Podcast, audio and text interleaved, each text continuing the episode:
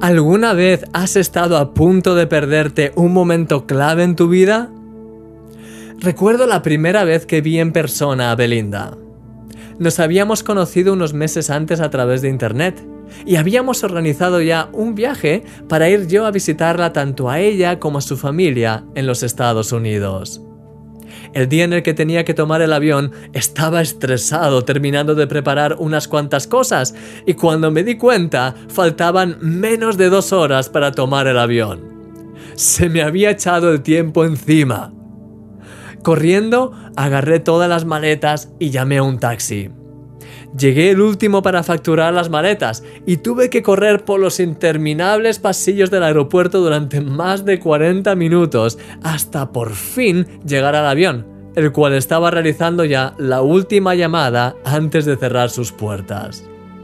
No me podía creer que por enredarme en los pequeños detalles de última hora había estado a punto de perder el vuelo más importante de mi vida. Jesús había ido a visitar a Lázaro y a sus hermanas. Tenían la oportunidad de pasar un tiempo inolvidable con Jesús y sin embargo, Marta estaba tan preocupada de que todo estuviese perfecto para Jesús en la casa que casi se olvida de Jesús mismo. Dice la Biblia que respondiendo Jesús le dijo, Marta, Marta, afanada y turbada estás con muchas cosas, pero solo una cosa es necesaria, y María ha escogido la buena parte, la cual no le será quitada.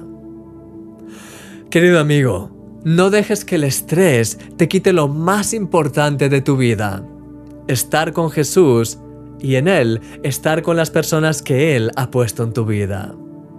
Que en este día puedas descansar en la paz del Señor y reordenar tus prioridades de tal manera que cada cosa que hagas la hagas tranquilamente, de todo corazón, como para el Señor. Disfruta de todo lo que hagas en este día. Eres un milagro.